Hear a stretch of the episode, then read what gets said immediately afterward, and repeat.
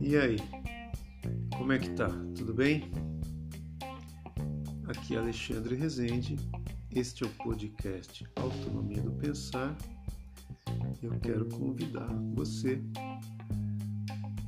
a dividir comigo mais este devaneio da minha mente, né? que intitula-se Vivemos numa bolha. Será que fazemos parte de um mundinho e temos consciência disso? Bora pensar?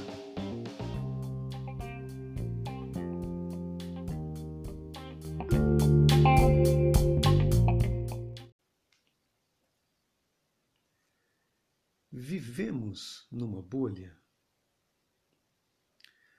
Olha, a, a forma com que eu produzo os conteúdos para dividir com você aqui neste podcast, nesse espaço que eu considero democrático, eles são fruto de algumas leituras e de conversas e de situações do cotidiano, né?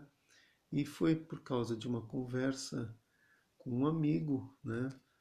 Esta semana que se passou, uma conversa que se deu entre nós e nós pensamos de forma diferente sobre os encaminhamentos políticos que o nosso país está tendo.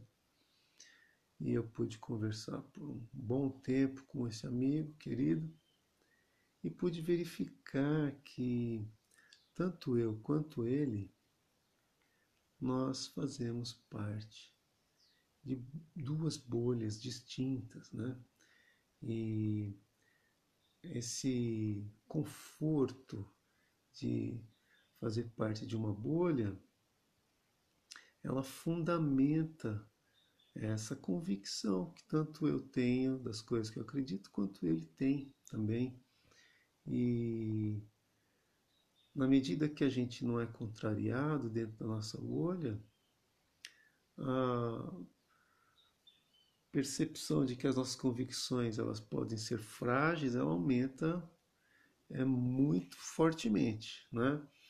Então, como eu passei por uma circunstância pessoal muito interessante essa semana, né, de ser obrigado a mudar de opinião por conta da melhoria da informação que eu tinha a respeito de determinado assunto, e isso fez com que eu desvelasse o tamanho da minha ignorância.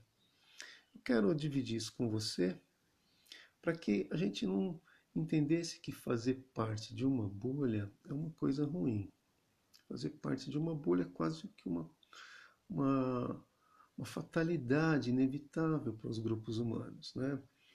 Onde a história poderia nos ajudar é que a partir do século XIX, né, as nações constituídas na Europa Ocidental e, claro, tem na Ásia também, né, nós temos na América também, mas essa organização é, melhorada de a instituição de uma bandeira, de um hino, de um documento constitucional para o acordo social entre todos. Isso é claro, isso é feito em função de um grupo que tem afinidades culturais, né? É, afinidades de, de, de gosto e de, de sangue e de cultura, é, viver né, harmoniosamente dentro de, um, de, um, de uma possibilidade assim de, de viver em paz. Né? E, é claro, a partir de um Estado Nacional, isso é um tipo de uma bolha. E aí são constituídas as bolhas dentro dessa grande bolha. E aí, nessa conversa com meu amigo, as percepções diferenciadas sobre uma mesma questão deixaram um pouco é, até em dúvida, né?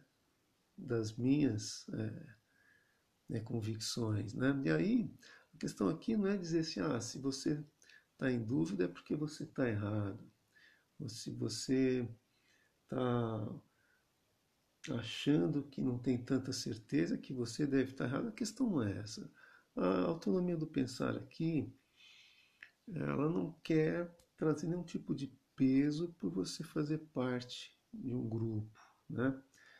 E eu falei de política, mas eu poderia falar, usar também uma coisa muito recorrente aqui no nosso país, que é o futebol, né? Quando você pega uma torcida específica, é, o Corinthians e os torcedores do Corinthians, se um dos torcedores do Corinthians começa a falar mal do Corinthians, ele já é repelido pelo resto da torcida. Isso acontece também com São Paulo, acontece também com o, o Palmeiras e acontece também com o Santos, né? Como se a autocrítica não tivesse espaço, porque aí você, ah, você não ama o clube, você não é torcedor e quando você se remete aos órgãos de imprensa, de televisão e internet e tal, aí você vê a massificação de, dos comentaristas em cima de dois, três clubes, né, que é, é, historicamente tem mais dinheiro, tem mais tradição tal, e a performance, por exemplo, aqui no, no futebol paulista, o, o Bragantino, que é um time menor do interior, né?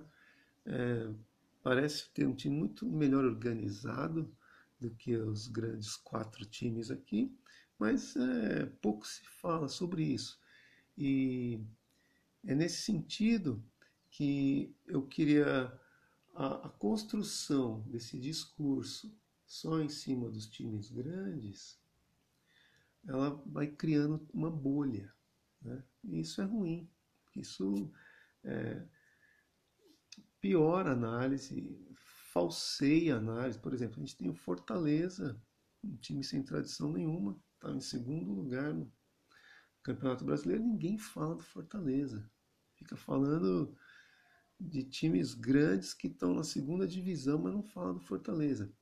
Então, a ideia de que pertencer a um grupo traz um tipo de conforto, isso eu acho ruim. Eu quero usar mais dois exemplos é, para a gente ver que a gente, a gente tem é, os CTNs e os CTGs. O que seriam isso?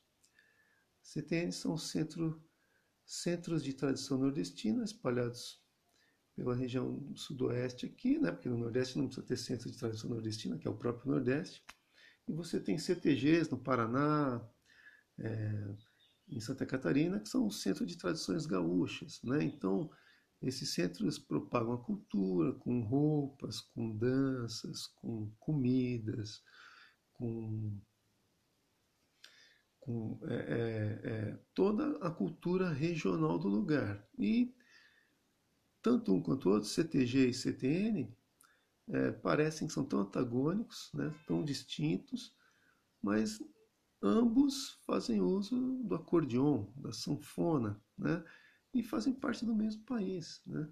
E hoje nós vemos um, uma rivalidade é, frenética de sul do país contra norte do país. Isso dificulta, evidentemente, a, a análise, né?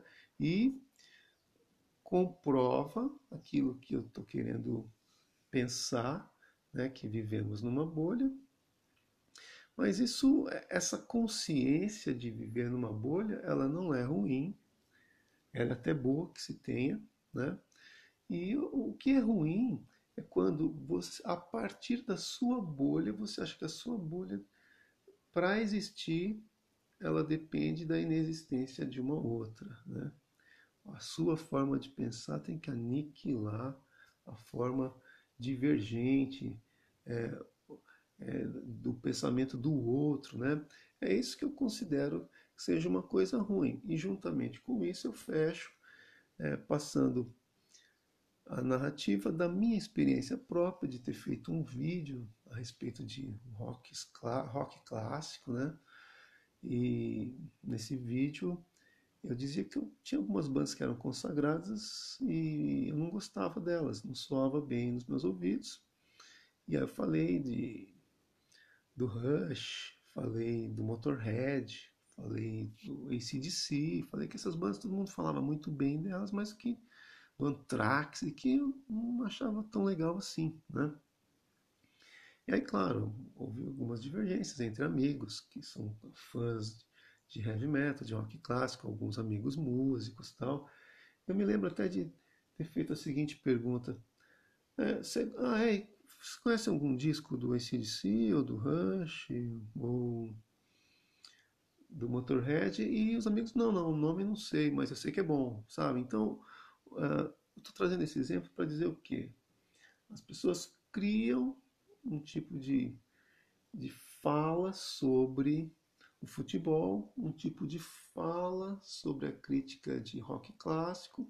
Muitas vezes a gente abraça, discorda sem saber ou concorda sem saber. E essa é a grande questão.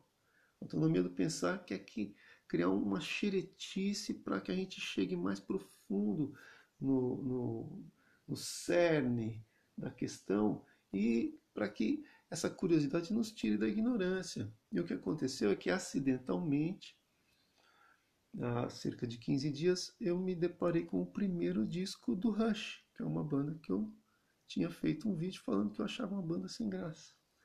E no primeiro disco do Rush, eu não reconheci o Rush, né? porque tinha um vocal mais rasgado, com guitarras mais pesadas e solos mais compridos. E aí isso fazia do Rush, fazia com que o Rush entrasse naquilo que foi criado na minha mente do que é rock clássico bom, que é Led Zeppelin, Black Sabbath. E aí eu pude reparar que o próprio Judas também tinha essa característica, o próprio Queen também tinha essa característica no começo, e eu fiquei assombrado com a qualidade do primeiro disco do Rush, que eu não conhecia. Eu conheci o Rush com Senso Aventura, né, na televisão com o MacGyver, né, que aí tinha o clássico lá do Rush, com o maior baterista de todos os tempos, o Neil Peart, tal, tocando. Falava, não tem como falar mal de uma banda com uma música perfeita dessa, e não tinha mesmo. Mas, como o trabalho do Rush é imenso, imenso, com influências em várias, três, quatro fases. Eu não tenho. Hoje, que eu comecei a peregrinação pelo primeiro, segundo, terceiro, estou no quarto disco, tenho condição nenhuma de falar do Rush. E falei besteira quando falei que o Rush era uma banda que não era tão legal assim. Falei uma grande besteira. E por quê? Por causa do consciente coletivo criado em mim de que ah, tem que ter uma saturação na voz, uma guitarra super nervosa. E o, o batera do primeiro disco nem era o Neil Peart, né? Então, para você ver, às vezes uma coisa é construída ao, ao longo de anos e décadas, e só agora, beirando cinquentão, eu, eu escuto rock desde os 15, 16 anos, e e agora estou mais cauteloso.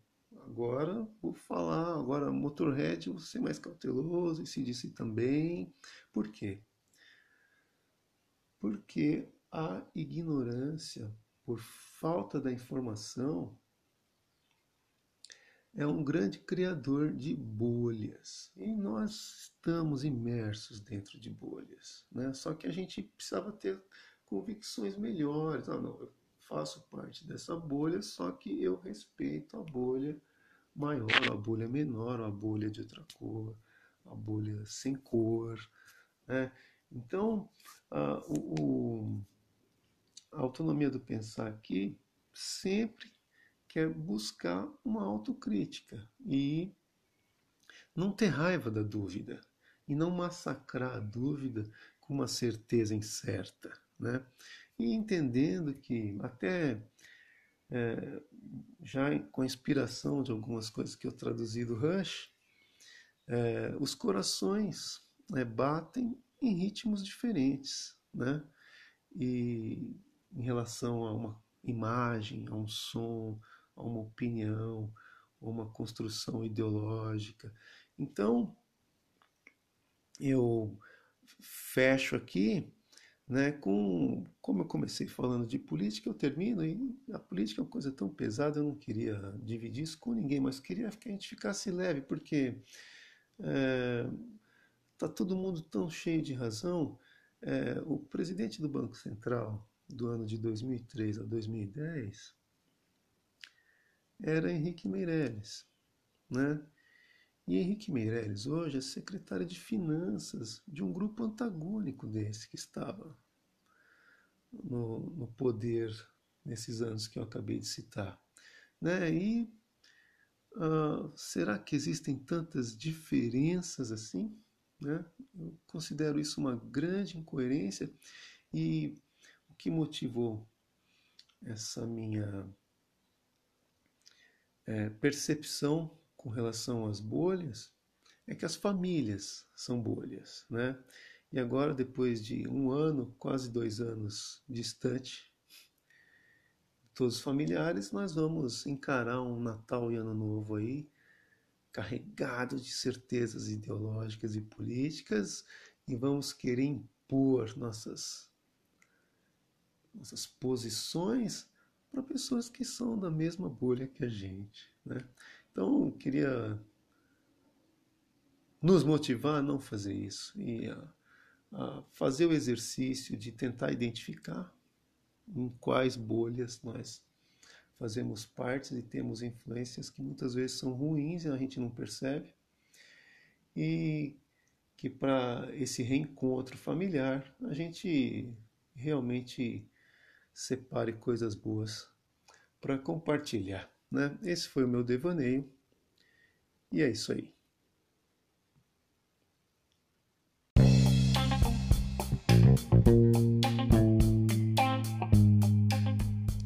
Aqui é Alexandre Rezende, esse é o podcast Autonomia do Pensar. Eu agradeço a você pela paciência e até mais.